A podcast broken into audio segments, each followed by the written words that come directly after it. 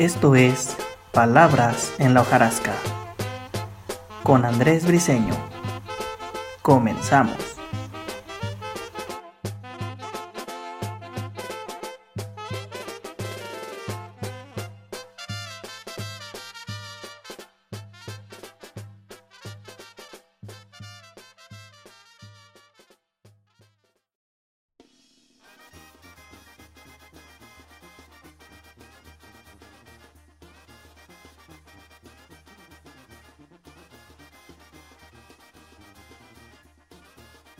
Hola, ¿qué tal amigos de Palabras en la hojarasca? En esta ocasión tenemos para todos ustedes un cuento popular llamado Juan de la Vaca Pinta y el cuento El sombrero de Nelly Campobello. Que los disfruten. Vamos hacia allá.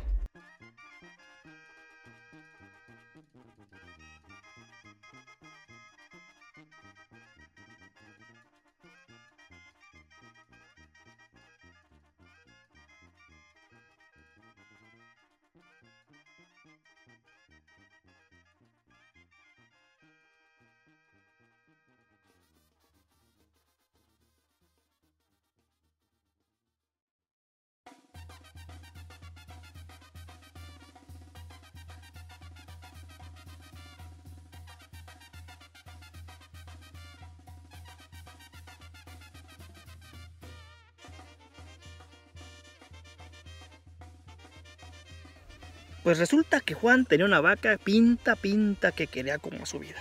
Ay, tan buena para la leche y para los becerros. Pero una mañana muy tempranito, cuando cuidaba a su vaca pinta, que va llegando toda la cordada, un montón de revolucionarios hambrientos y harapientos, que en cuanto vieron aquella vaca, no hombre, les brillaron los ojos.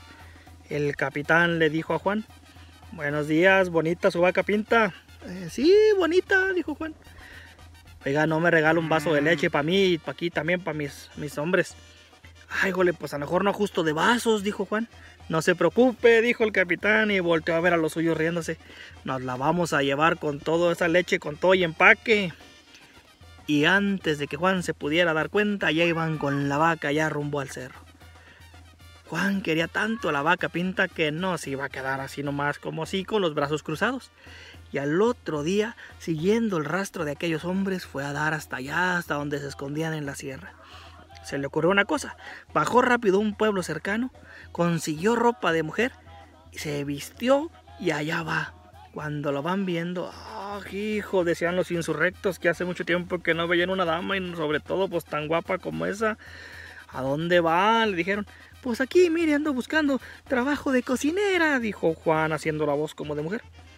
Ah, dijo el capitán, pues fíjese que tengo yo una vaca muy buena, muy gorda y me gustaría hacerla a menudo. Híjole, cuando Juan escuchó eso hasta se le revolvieron las tripas, pero tenía que seguir haciéndola de mujer porque sabía que aquella vaca de la que hablaba el capitán era la suya.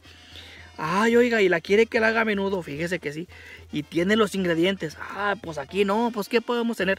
Pues mande traer, porque pues yo no me voy a arriesgar a hacer un menudo malo. La, fama, la fama. Luego se va a correr por ahí la, la, noticia de que hago mal menudo, dijo Juan. Pues ándale que hizo una lista de todo lo que necesitaba y mandó a los soldados por los ingredientes. Se quedaron el capitán y Juan vestido de mujer.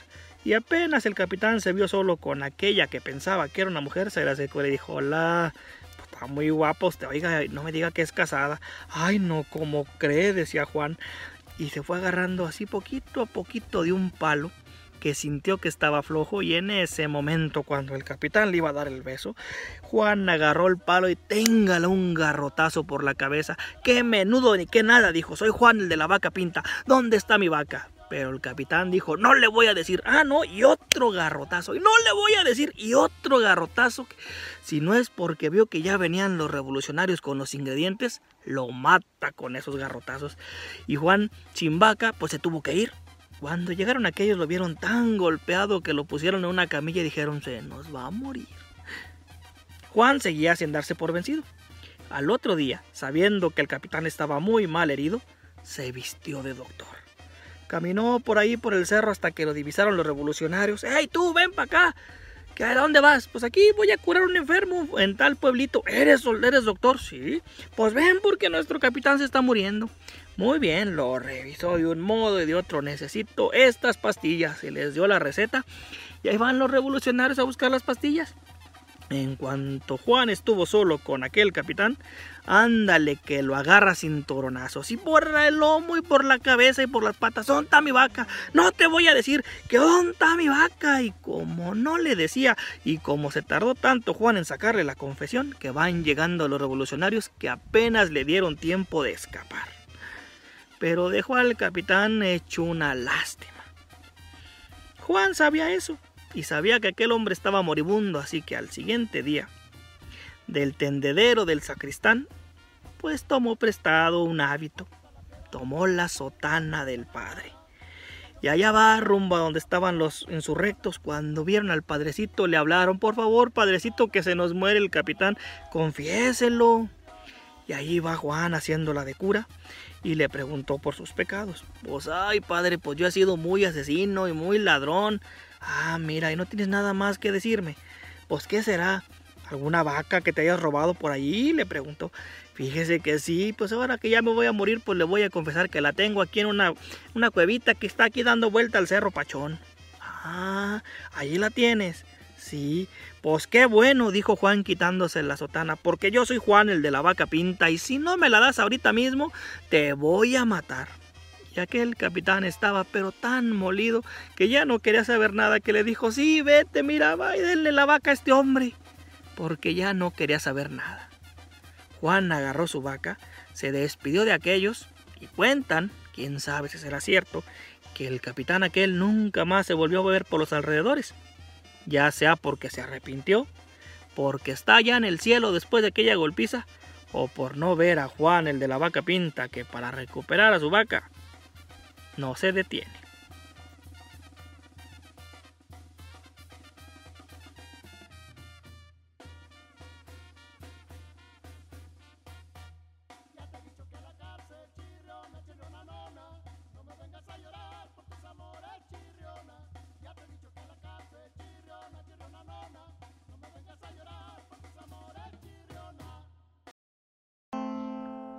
¿A dónde van los trenes pasajeros?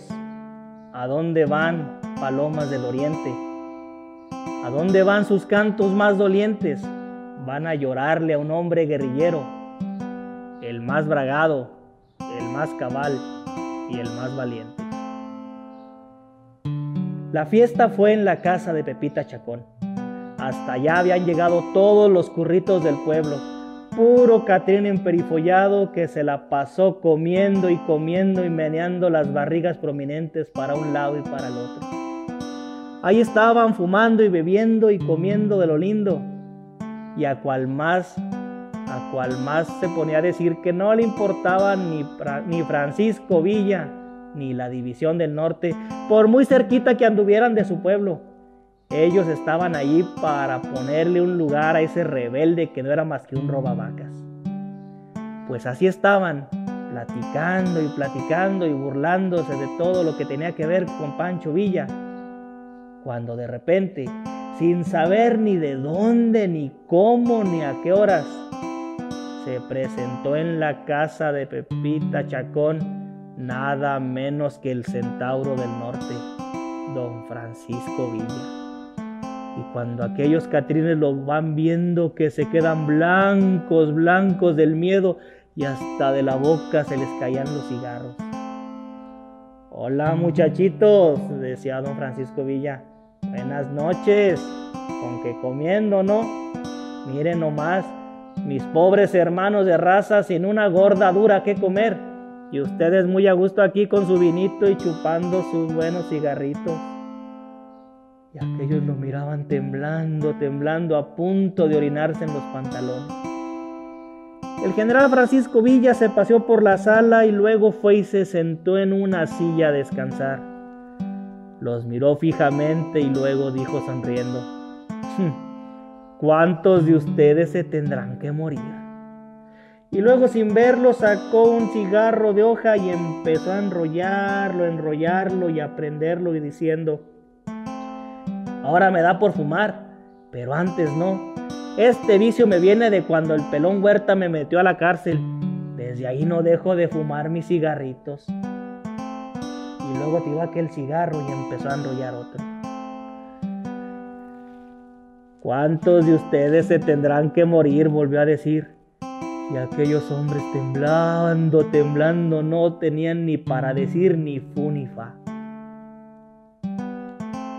¿Y cuántos de ustedes me habrán tirado de balazos? Porque ustedes son parte de la Guardia Social. Yo lo sé, yo lo sé. Y aquellos querían decir que no, o que sí, o que quién sabe, pero el miedo no los dejaba. Muchos como ustedes me quieren ver muerto, pero yo no me muero. Y se paró para verlos más cerquita. Yo me levanto tempranito y voy a ver a mis muchachitos qué están haciendo, si ya comieron, si están bien, pues para ver cómo amanecieron. Y me como con ellos una gordita y un café, que me voy a morir como otros. Y de repente entre aquella multitud de catrines que temblaban, miró a uno que le pareció conocido, le dijo, ¡ay tú amigo! Yo, quiso decir aquel, pero ni una palabra le salió. ¿No eras tú el que me vendió una vez un sombrero allá en Parral? Y aquel nomás me vino a la cabeza así con miedo. Me acuerdo muy bien. Tu patrón no pensaba que yo lo iba a mercar ese sombrero que porque muy caro. Y mira, lo vine a perder en una de las batallas cuando los rurales me vinieron persiguiendo. Esos me quieren ver muerto, pero no me quieren como dicen ustedes, y como quizá ustedes tampoco me quieran. Pero el día que mis muchachitos se lleven a sus hermanas, me van a querer. Y aquellos palidecieron todavía más cuando hablaban de sus hermanas. No se crean, Catrines, no se crean. A mis muchachos no les gustan las curritas como las suyas alejándose poco a poco de ellos, se fue caminando hasta el zaguán. Pidió a Pepita Chacón que apagara las luces de afuera y de adentro y se despidió. Ya lo saludé, ya nos vimos y no anden por la calle muy noche porque no respondo. Y como Pancho Villa había llegado, así se esfumó. Apenas se fue aquellos hombres, respiraron hondo y sintieron que la vida les llegaba otra vez al cuerpo. ¡Ay, qué susto me sacó! dijo uno. Yo pensé que venía por uno de nosotros, dijo otro más. No puede ser, yo sentí que me moría. Y de repente uno le preguntó a aquel de allá atrás, oye tú, ¿y qué historia es esa del sombrero? Y aquel empezó a contar. Pues hasta la tienda llegó un fuereño y miró los sombreros que teníamos allí. Miró uno muy bonito que estaba justo enfrente de la puerta y dijo, ¿cuánto cuesta ese sombrero? Y mi patrón sin voltearlo a ver le dijo, no tienes con qué pagarlo. Pero aquel insistió, quiero probarme el sombrero. Y pues yo se lo bajé. Se lo puso y le quedó que ni mandado hacer. Me dio dos pesos de adelanto y prometió llegar en una semana. Y así lo hizo y todos se sorprendieron de que Francisco Villa tuviera tan buena memoria. Poco a poco se fueron marchando a sus casas porque se acordaban muy bien lo que les había pedido Francisco Villa, que no anduvieran tan noche pobrecitos. Y pasó el tiempo y Francisco Villa fue asesinado cuando iba en uno de sus coches. Y Pepita Chacón, que miró todo eso, miró uno de los sombreros, el que seguramente era de Pancho Villa, lleno de sangre y de su sudor, y lo tomó entre sus manos y se rió. Porque un sombrero, cuando es de un valiente, vale mucho más que el montón de catrines que un día casi se orinan ante el general Francisco Villa.